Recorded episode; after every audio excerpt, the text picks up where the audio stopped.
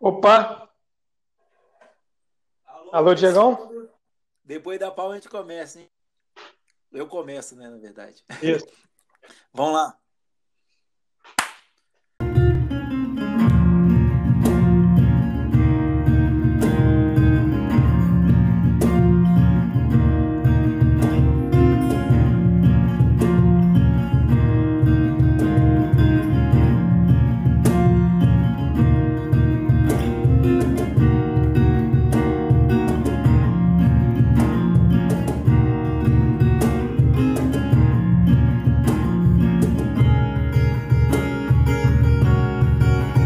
Ah, como que eu gosto dessa introdução. Só um detalhezinho, hein? Logo, primeiro, boa noite, boa noite, meus caros ouvintes, meus amados.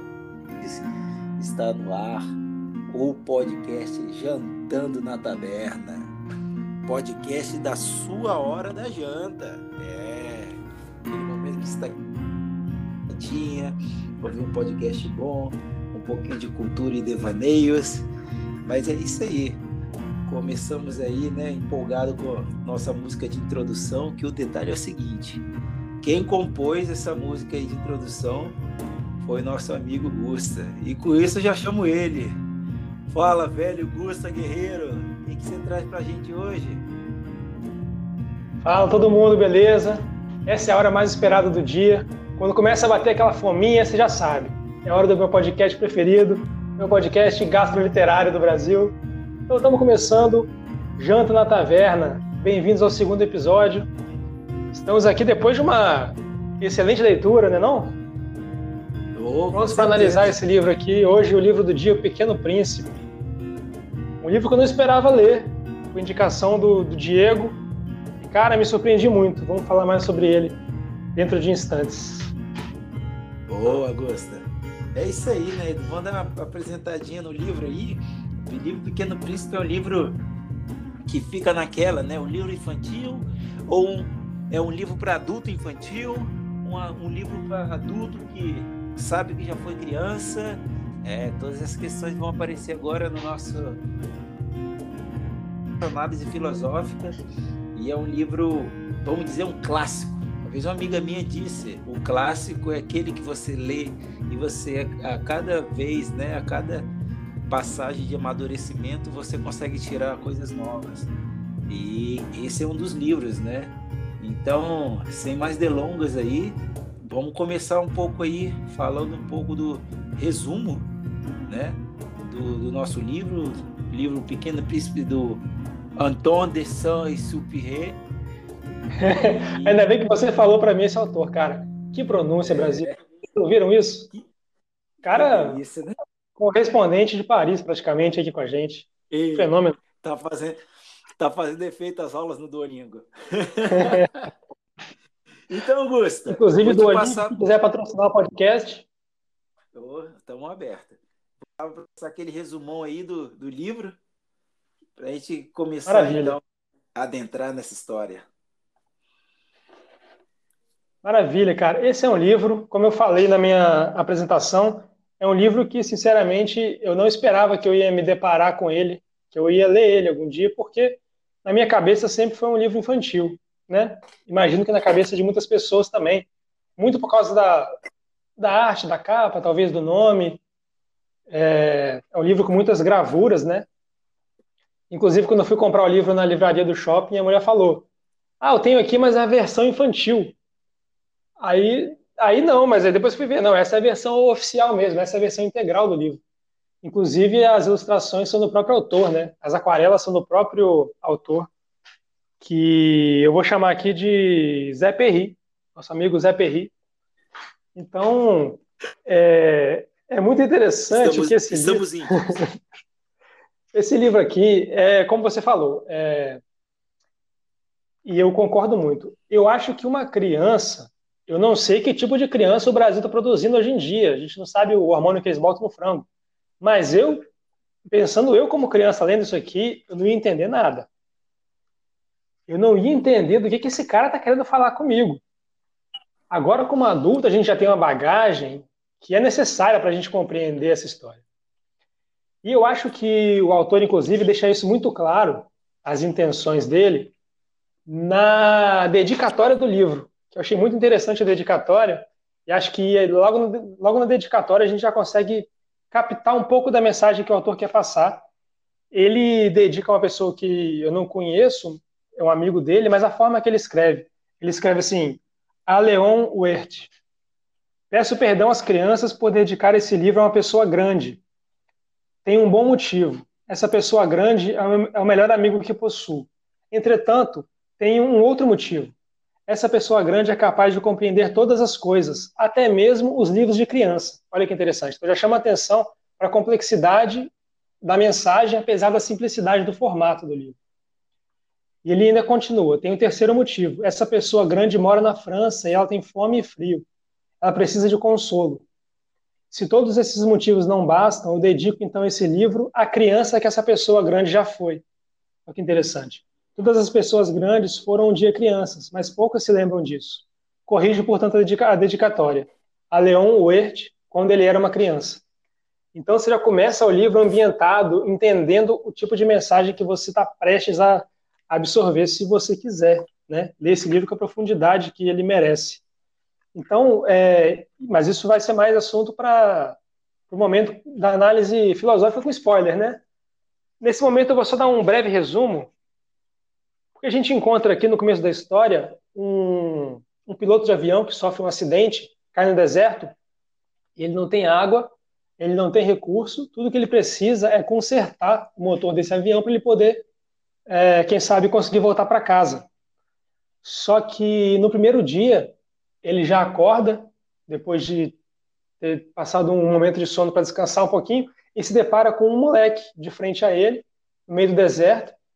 Esse moleque, fal é, falando que é um príncipe, dando todas a entender já que ele veio de outro planeta, que ele chegou ali agora e está tentando entender como é que funciona o nosso planeta. Ele começa a pedir, interessante, ele começa a pedir o desenho de um carneiro.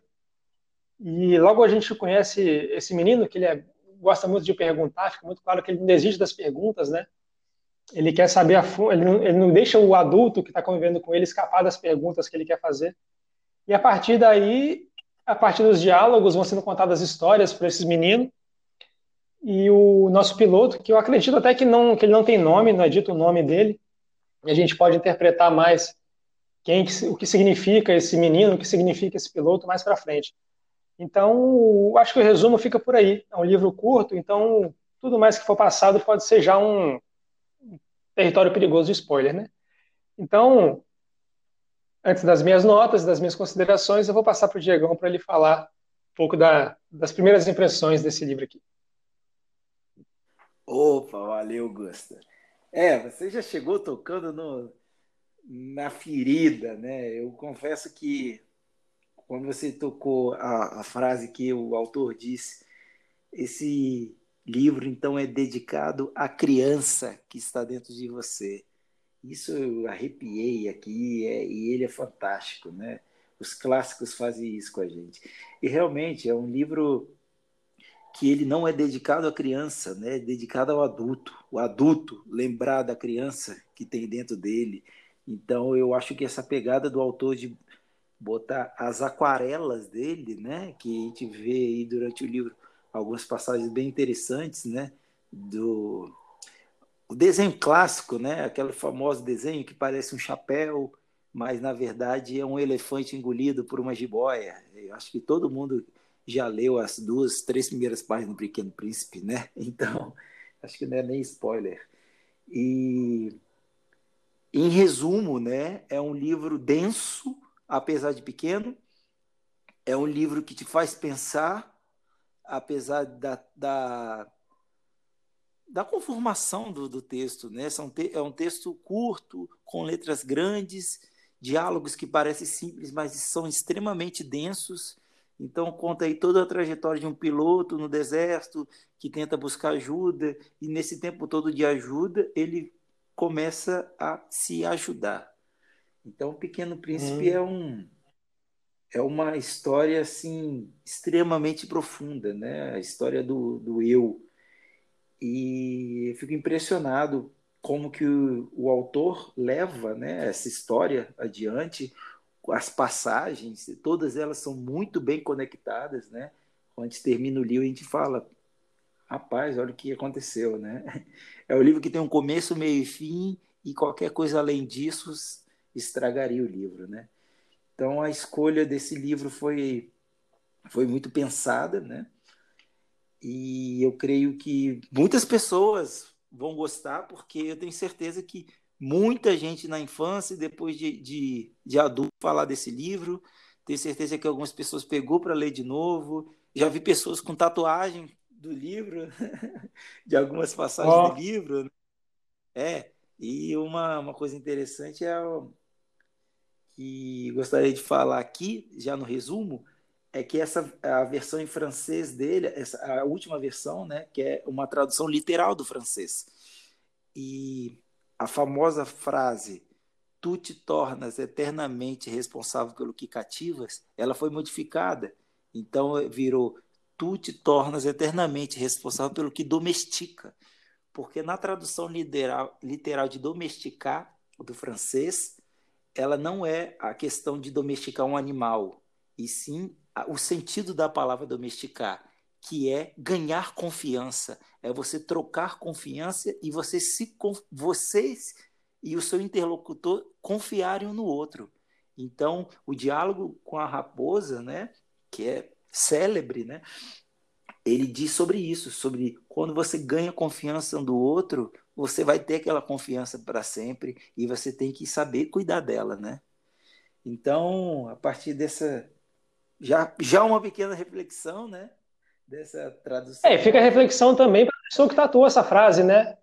Ela vai ter que procurar o profissional do laser e ele vai fazer uma pequena modificação. Ou então desenha uma carta por cima, fica bem legal. Polêmico, polêmico. Então, Augusta, então, já que já, já vi você com bastante empolgação nesse livro, gostaria que você já começasse nosso quadro de notas e melhor personagem. Por favor, dê a sua nota ao livro O Pequeno Príncipe e escolha seu personagem principal ou o seu personagem favorito e o porquê. Cara, eu acho que nesse momento da nota, eu estava pensando a nota desse livro. E eu acho que para a gente avaliar a nota do livro não é simplesmente a sua experiência pessoal com o livro. Isso, claro, que conta muito, deve ser também o que mais conta, né? Porque cada um tem uma experiência diferente. Mas eu acho que eu vou levar muito em função também é, o propósito do livro, porque esse livro aqui a gente entende muito claro a proposta do autor. Cara, a execução da proposta dele foi perfeita, não tem nada, é o que você falou, não tem nada para acrescentar e nada para tirar desse livro aqui. Inclusive as ilustrações, né? É, complementam muito bem a história. Então, cara, é cinco nesse livro aqui pensando no, no, tipo de reflexão que ele te, que ele te propõe, com uma história é, curta e simples, você falou, é muito densa, é exatamente isso. E por conta da proposta, que eu imagino que, que foi o que eu entendi do autor, né? E execução, então, para mim é cinco, esse livro aqui. E já emendando, então, com o melhor personagem, cara, eu não sei se vai, se vai, se a gente vai falar do mesmo personagem aqui, da, da primeiro episódio falamos de personagens diferentes. Mas nesse livro aqui, pô, para mim, o melhor personagem disparado foi a Raposa. a Raposa é muito boa.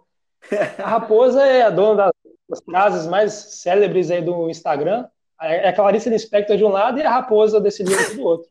Então, Concordo. As frases mais geniais do, Instagram são da Raposa. E ela é, pô, a Raposinha, gente boa demais, amiga do, do príncipe, eu, meu voto é nela. É, a raposa sensata, né? raposa sensata. É isso aí. boa, boa, boa. É isso aí, cara. Que bom, a gente já, já vem com, com a pancada logo, né? Já começar, continuar em alto nível, né? Então, vamos lá. Então, minha vez, né? É, eu não vou nem discutir muito nota, porque você já falou tudo, a densidade do livro, e eu acho que esse livro deveria ser lido sempre que pensado nele, né? E eu vou contar uma história depois de o que, que eu fiz. Mas a minha nota é 5, 5 redondo, com dois tracinhos assim, com aquelas estrelinhas quando a gente recebia quando era criança na escola, né? Lembra? 10 exclamações. 5 e um caramelo. É. E, uhum. Então é a nota 5 bem redonda. E eu vou causar aqui.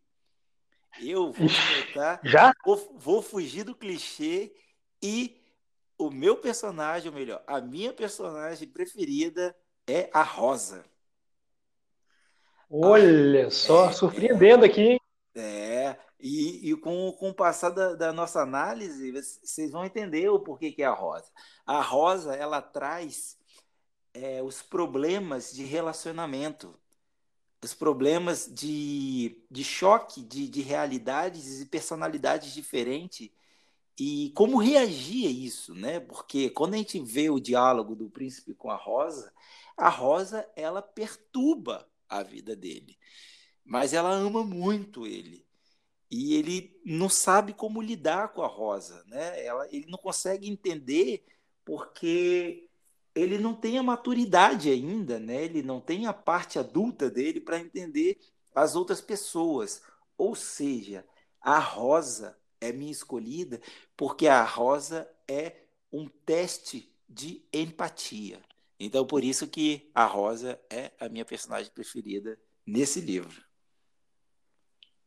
Vocês estão vendo, né, galera? Isso foi na parte antes da análise filosófica. Imagina o que está aguardando a gente para depois, do lado de lá. É exato. Da análise filosófica, aí que vai aprofundar mesmo. Então, cara, é isso que esse livro promete a quem não leu ainda, e é isso que esse livro proporcionou para quem já leu, né? Exa exatamente, Gusta. E nisso aí, já que a gente está trazendo todo esse hype altíssimo, eu agora puxo o nosso quadro Análise Filosófica e com muito prazer, ansiedade e curiosidade que eu agora quero ouvir um pouco da sua análise filosófica sobre o livro.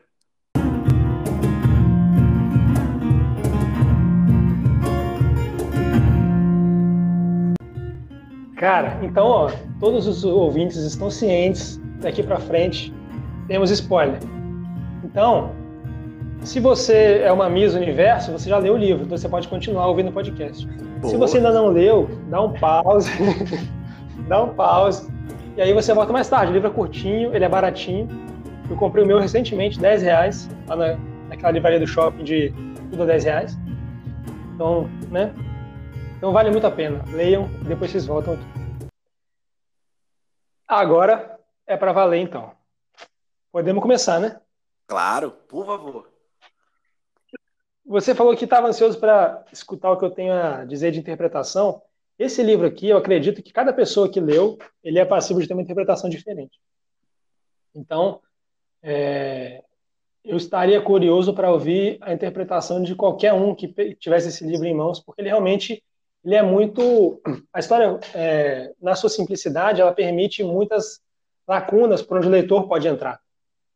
Então é o caso que você falou da Rosa, então, você consegue interpretar naquela cena que você traz a sua bagagem, né? Então, esse livro permite infinitas interpretações. Perfeito. Eu gostaria de começar chamando a atenção para a história de vida do próprio autor e como que ela se casa com a história e o que que isso permite a gente de interpretar coisas como mensagem direta do autor. Isso antes de entrar na minha parte interpretativa, talvez. Porque, pesquisando sobre a vida do, do Zé Perry, o Zé Perry, ele era um piloto, cara. Ele era piloto de, do exército. E o mais incrível, esse início da história, de um piloto que cai no deserto e fica dias e dias sem água, ele passou por isso, cara. Antes de escrever o livro, ele cai no deserto, ele ficou dias lá no deserto sem água, foi resgatado por uma tribo lá da, não, não sei se é, acho que é no norte da, da África. Isso. Então, é, a partir do momento que eu me deparei com essa informação, e mais, de que ele estava no momento de Segunda Guerra Mundial e foi exilado para os Estados Unidos, e você traz esse contexto para a história, a história ganha uma profundidade inerente a ela, além da que você pode trazer como interpretação própria também. Então, para mim, esse momento que o piloto está no deserto e ele está sem água, para mim ali ele começa a ter delírios. Porque quando você está sem água, uma situação extrema que o seu corpo é, é imposto né, a sobreviver, você começa a entrar em devaneios delirantes. E para mim, cada dia que ele passa delirando no deserto é um, é um planeta que o Pequeno Príncipe está conhecendo. E desde o começo ficou claro para mim que os planetas representam as nossas cabeças. Então, a gente acompanha o, o Pequeno Príncipe na sua infância, vivendo na cabeça dele, que é um mundo pequeno, um mundo restrito, em que ele fica muito perdido nas é, em distrações, né? ele gosta de ver o pôr do sol, não tem grandes preocupações. Até o momento que chega de fora uma semente exótica. E aí, exatamente a interpretação que você teve, eu acho assim, eu estava pensando nisso, mas você trouxe uma profundidade muito maior. E aí depois o Pequeno Príncipe sai da própria cabeça, sai do próprio planeta pequenininho, e ele começa a conhecer planetas, que no caso da minha interpretação seriam outras personalidades, que vão agregando na construção é, da própria personalidade dele. Então ele conhece, começa a conhecer estereótipos adultos que as crianças olham e falam: nossa, aquele adulto ali ele só faz isso, ele só pensa em trabalho. Aquele adulto ali ele só faz isso, ele só pensa em dinheiro é, fora da, das complexidades da personalidade de cada um, então aquilo vai agregando ele, e aquilo vai representando um crescimento para ele. O interessante é que ele passa por sete planetas, enquanto passa por sete dias de sofrimento sem água no deserto. No oitavo dia, ele encontra o poço de água lá, que o pequeno príncipe ajuda ele a encontrar. E é justamente no momento que ele toma água, possivelmente ele se cura desses, desses delírios, e é no momento que ele encontra o príncipe, e o príncipe já está muito triste, tá até conversando com uma cobra, perguntando se a cobra, se o veneno dela mata sem sofrimento. Então ele percebe que o piloto vai voltar para a realidade dele, dura, de guerra, depois que ele reconstruiu o avião, e vai acabar sendo obrigado a deixar essa criança, que ele voltou a conhecer nesse momento de, de sofrimento no deserto, né? E vai ter que deixar para trás. Ele vai voltar para uma realidade dura, realidade da guerra. E é quando ele termina o livro com aquela conclusão de que ele está procurando até hoje não encontra. E ele pede para se alguém visitar aquele ponto no deserto, encontrar o, o pequeno príncipe que avisasse ele que ele está procurando o, o menino é, desesperadamente, né? Para ter se reconectar com a sua com a sua infância. Então, eu acho que, que é por aí. E, e aí, cara, cada planeta tem a sua especificidade, né? Aquela, aquele exemplo do Baobá eu achei interessantíssimo, a gente pode conversar mais. Eu queria ouvir o que você achou também, para depois a gente fazer um, um bate-bola mais, porque tem muita coisa para falar desse Sim, livro. Com certeza. O Baobá tra traz uma questão, é uma passagem muito curta, mas com uma uma profundidade muito grande, né? Muito legal mesmo a parte do Baobá. É, cara, eu acho que eu vou passar a palavra para você, que aí, aí, cara, me dá seu apanhado geral também, que que você e aí a gente vai entrando aos poucos, a gente vai trocando ideia. Claro, com certeza.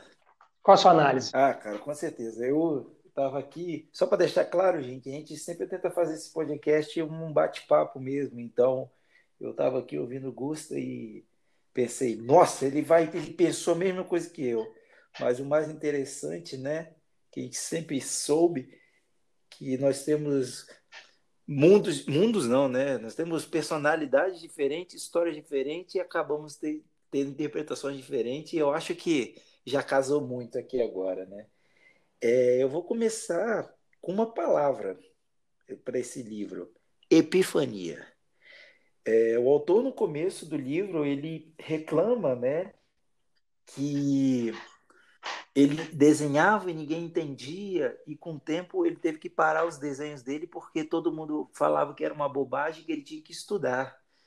Então, fica claro já no começo que o, a infância, a criança do autor é suprimida desde o começo. Gente, é, não sei, eu já fiz é, análise, né, terapia há muito tempo, E nós somos a construção da nossa vida. Não tem como eu, Diego, hoje abdicar da minha infância, porque não vai ser eu como um todo, não serei eu como um todo. Então, é, isso traz muito né, de uma epifania.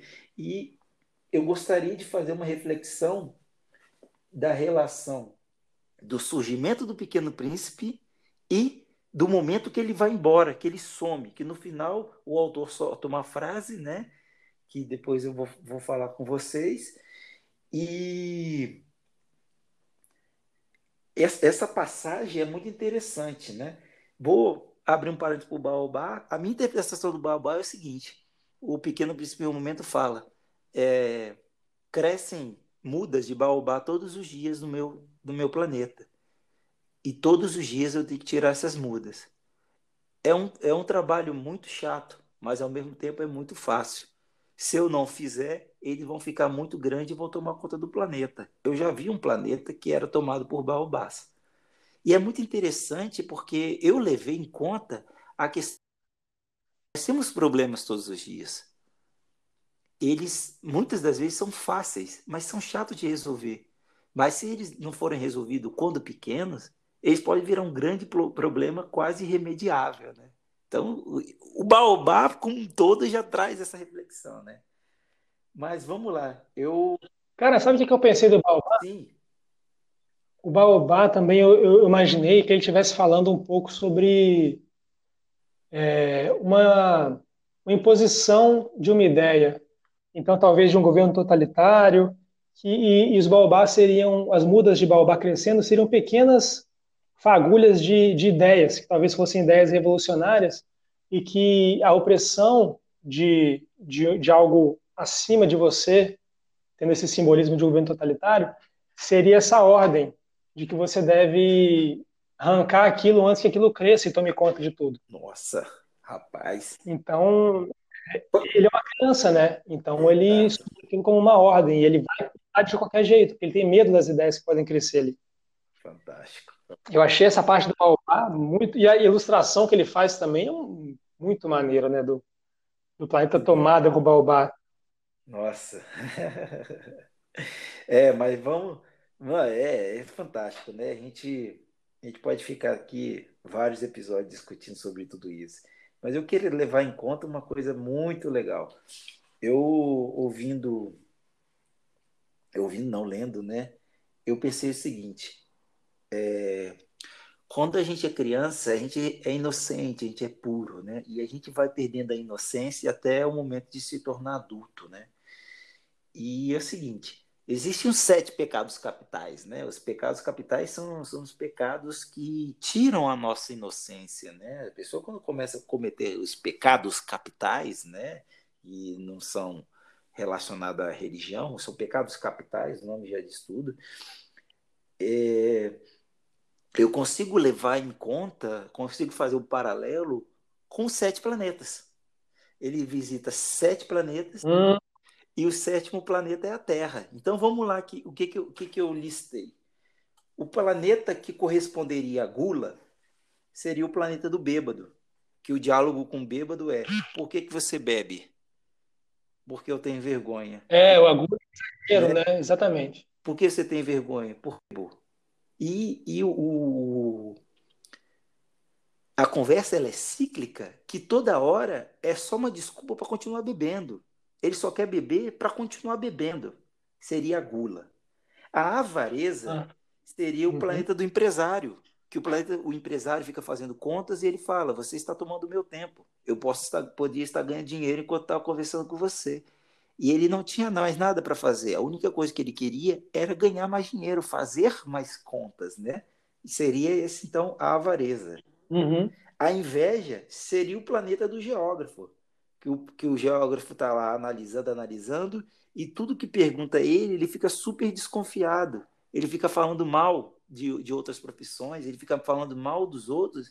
Ao invés dele focar no trabalho dele, ele fica pensando no que as outras pessoas podem estar fazendo e escondendo o que ele está fazendo, né? Aquela questão é muito mais fácil você falar mal do outro do que você fazer melhor. Isso é típico da inveja, né? A ira seria o planeta do, do acendedor, que o acendedor ele está o tempo inteiro se aborrecendo. Então ele se aborrece em acender, ele se aborrece que o planeta eh, tem um dia muito curto. Tudo que pergunta a ele se aborrece muito, porque tudo está ruim para ele, tudo é um motivo de explodir, né? É muito interessante, né? Para mim. Exato. Pô, coitado desse cara, né, né bicho? E ele, ele tá...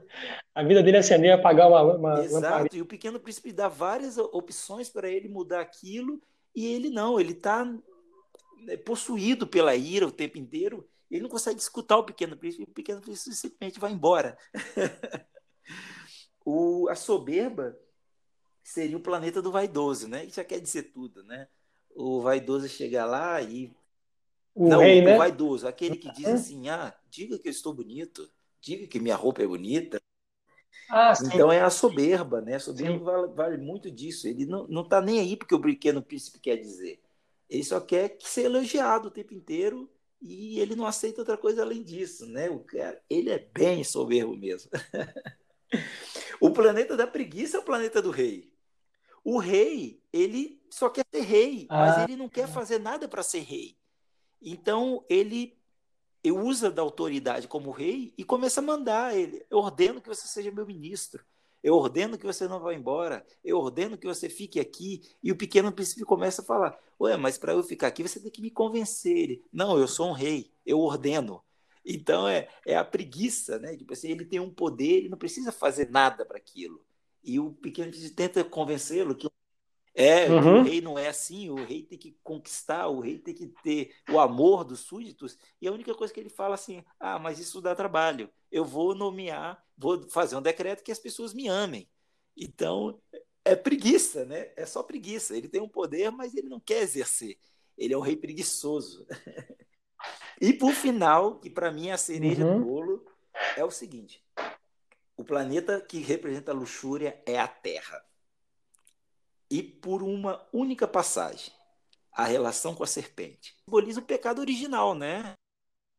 O pecado original é, uhum. a, é a total perda da inocência, é, é uma transição final. E o que a cobra conversa é o seguinte: ela fala assim, eu vou te picar e você não vai sentir nada, você vai sumir. Você vai cair num sono profundo e não vai sentir nada nunca mais. E, e, o, e o pequeno príncipe fica naquela coisa, né? Voltar para o meu lugar, voltar para o meu lugar, voltar para o meu planeta. E o planeta dele é a parte da infância que está dentro do, do, do, adulto. É o planeta do pequeno príncipe. Então, uhum. então, tudo se transforma quando ele aceita ser picado pela cobra, que é o toque da cobra na criança, né? Que é o, a luxúria representada, quando toca em criança, ela deixa de existir essa inocência.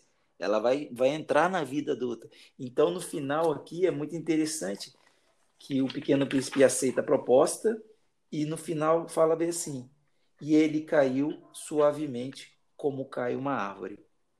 E é muito interessante que o pequeno príncipe ele simplesmente deixa de aparecer. E o autor fala assim: é, o pequeno príncipe não existe mais, não está mais comigo, mas ele nunca vai deixar de existir dentro de mim. E eu acho que esse é o final da epifania, onde aquela criança que foi oprimida, reprimida de ser criança, ele retoma essa criança que está dentro dele, ou seja, ele se torna completo de novo e você, você sente na, na leitura que depois que o pequeno príncipe vai embora, ele está mais leve, ele fala de maneira mais positiva, porque ele é negativo boa parte do livro, e ele fala de maneira positiva. Ele teve epifania, ele encontrou a criança que estava dentro dele, e realmente agora ele é um adulto completo. E é isso que eu gostaria de falar para vocês hoje sobre a relação, os sete planetas e o, e o pecado capital e a perda da inocência. Cara, eu acho que tem muita relação mesmo. Inclusive, uma, uma ideia que eu tive que reforça a sua fala é que, para mim, a Terra é o, o representação da luxúria também por um outro motivo, porque desde o começo, como você falou, a rosa, a flor do planeta dele, representa o, o primeiro amor, né? o contato dele com, com, com, o amor e tudo Exato. mais. E é na Terra que ele percebe que tem 5 mil flores num, num só jardim, né? Então, eu acho que também faz essa representação com a luxúria. Claro. E aí, e aí que ele tem aquela conversa com a raposa, que diz que todas as flores são iguais. O que vai torná-la especial é o quanto de tempo e de atenção e como você cultiva aquele carinho com uma determinada Exatamente. Então, cara, eu acho que essa análise dos pecados capitais é muito, muito forte mesmo. Eu, eu acho que faz todo sentido, cara. E é muito interessante, né? Você tocou da parte do primeiro amor e realmente o no livro fica claro que ele não sabe lidar com a Rose. Realmente, ele ainda está na inocência, ele não sabe lidar como primeiro amor. Ele sabe que ama, mas não sabe como levar aquilo. E é muito engraçado que ele não sabe se ele vai embora, se ele fica, e no final ele sente saudade dela. Quando ele começa a entender o que, que é o sentimento dele por ela, ele fica com muita saudade dela, né? É muito interessante mesmo essa parte. Uhum. E isso aí, cara, vamos fazer o seguinte então, né? Acho que essa nossa análise filosófica foi bem filosófica, né? Nossa, num livro de 93 páginas é. e com letra grande e muita figura. Aí vocês conseguem ver como é que é densa essa então, história. Então vamos né? fazer o seguinte. Opa. Ah, eu tenho uma pergunta para você. Uma coisa que me deixou, pô, encafifado. Eu fiquei pensando assim, cada detalhe que, é que representa e tudo mais. Teve uma coisa que eu não consegui fazer nenhuma associação. Quero ver se você pensou em alguma coisa para ela. Que é o carneiro. O que, que significa o carneiro? Interessante, né, cara? Eu não vou ser bem sincero que eu não tenho uma análise muito detalhada do carneiro, não. Mas o, a questão do carneiro é. Acho que é o primeiro ponto de desenho carneiro é volte à sua infância, que ele começa a infância dele com os desenhos, né?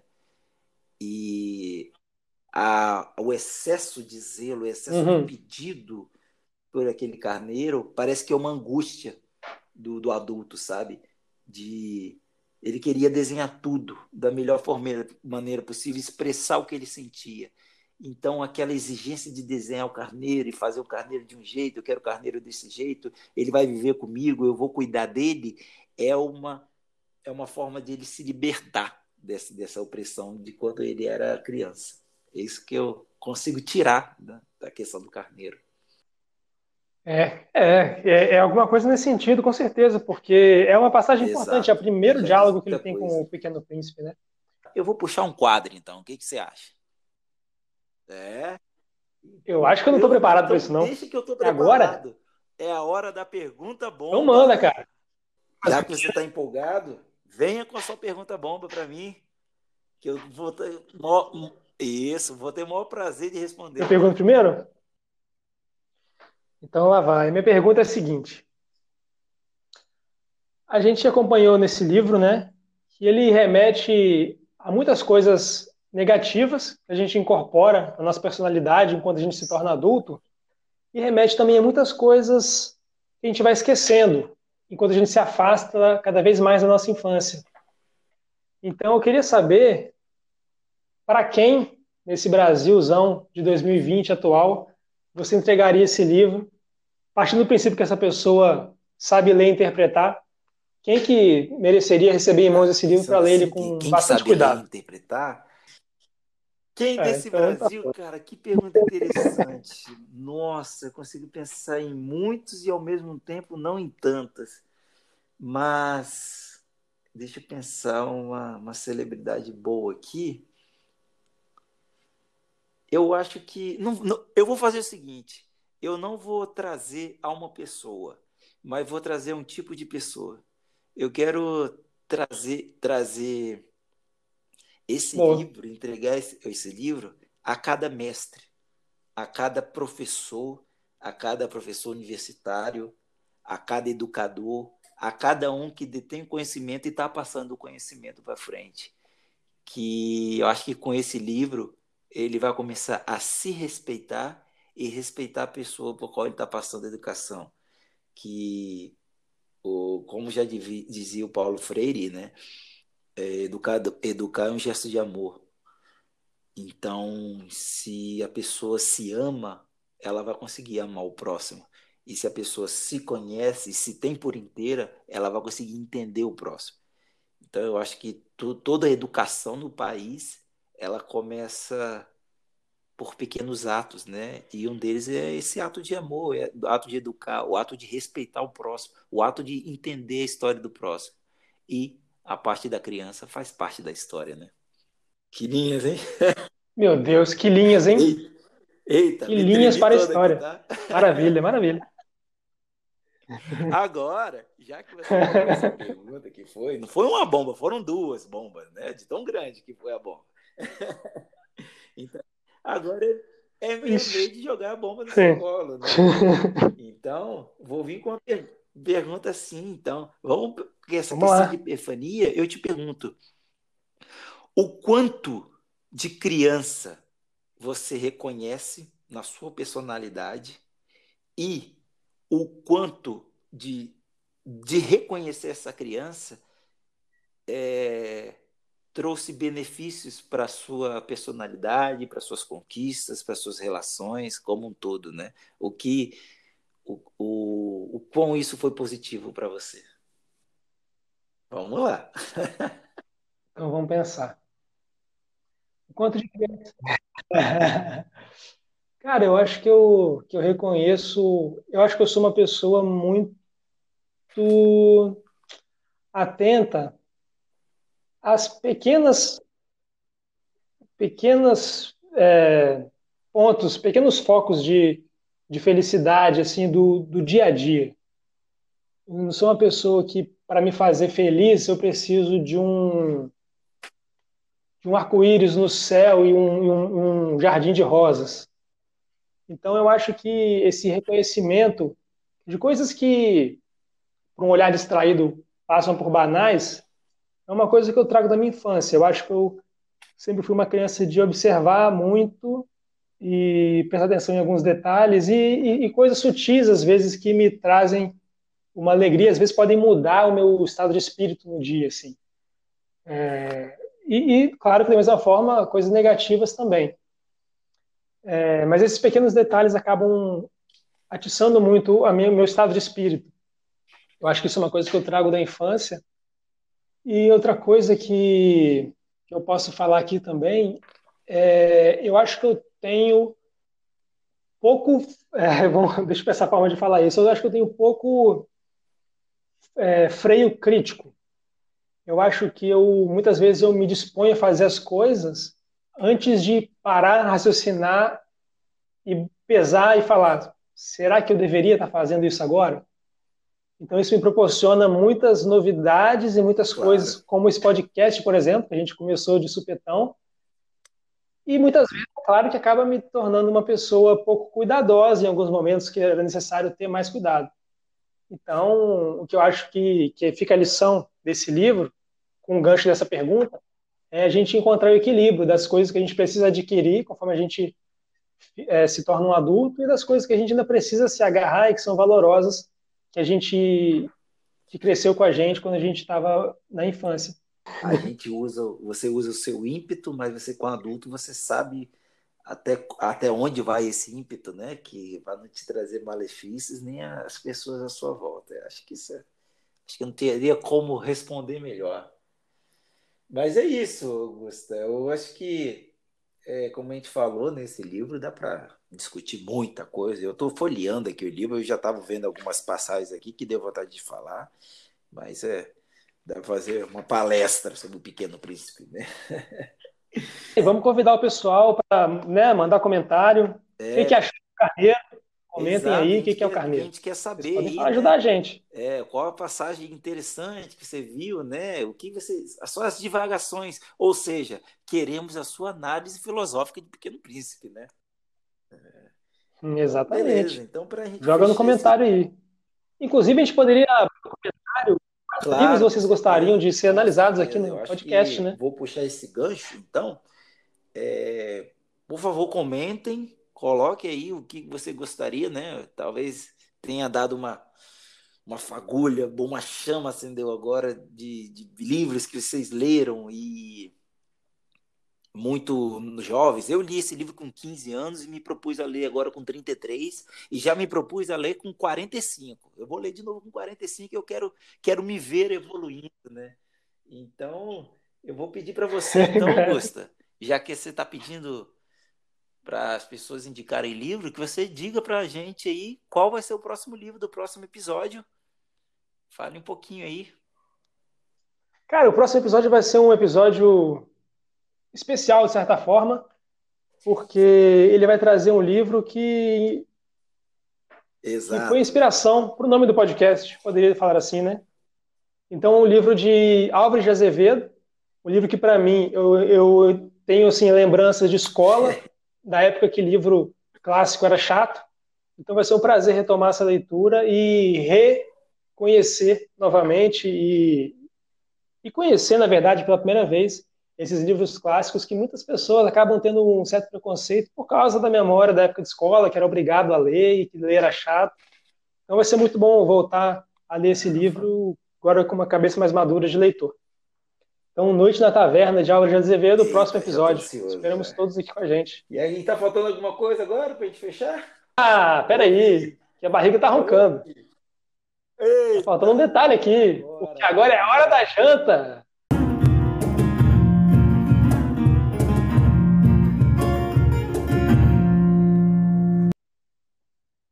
Eu quero saber qual que é a receita especialmente pensada para você jantar é, degustando esse livro em um podcast.